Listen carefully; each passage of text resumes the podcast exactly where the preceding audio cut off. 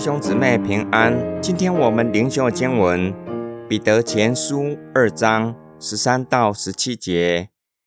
你们为主的缘故，要顺服人的一切制度，无论是至尊的君王，或是君王所派赏善罚恶的官员，因为这是神的旨意，要借着你们的善行，塞住糊涂无知人的口。你们是自由的人。但不要用自由来掩饰邪恶，总要像神的仆人，要尊重众人，爱护弟兄，敬畏神，尊敬君王。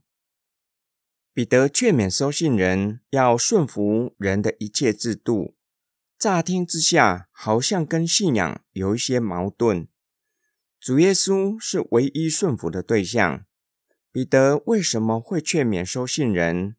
要顺服地上的君王，关键在于你们为主的缘故，从我们与主的关系作为出发点，思考地上的伦理，寻求主的带领和智慧，以致能够分辨人的一切制度，也知道如何面对逼迫。因为神的旨意就是要叫基督徒的善行塞住无知之人的口，显出他们的指控。是毫无根据的，或许不会让自己免去逼迫，但是有可能让之后的人减轻逼迫，甚至可以避免逼迫。彼得或许想要劝勉收信人，面对逼迫最好的方法不是以暴制暴，而是顺服掌权者，因为你们是自由人，以此思考在地上其他的身份。就不要用暴力来对抗逼迫者。彼得将顺服延伸到生活的层面，不论对方的身份，要尊重众人，借此说明顺服掌权者也包括尊重。因此，不是只做表面功夫，要爱护弟兄，顺服政权也是爱弟兄的方式之一，使得弟兄或许可以免去逼迫。彼得使用两个不同的词：神当敬畏，君王要尊敬，不可以将君王和上帝放在相同的地位。换句话说，基督徒因着敬畏神，以致尊敬君王，顺服地上的政权。今天经文的默想跟祷告，今天灵修的经文教导我们要顺服在上掌权者。要尊重众人，爱护弟兄，敬畏上帝，尊重君王，这样的教导对建构社会秩序相当重要。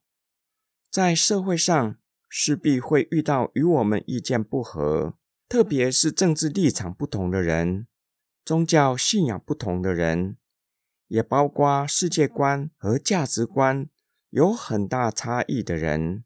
我们需要学习尊重他人，即使对方的看法、信仰、价值观有很大的差异，但是要尊重对方，对方也有发言的权利。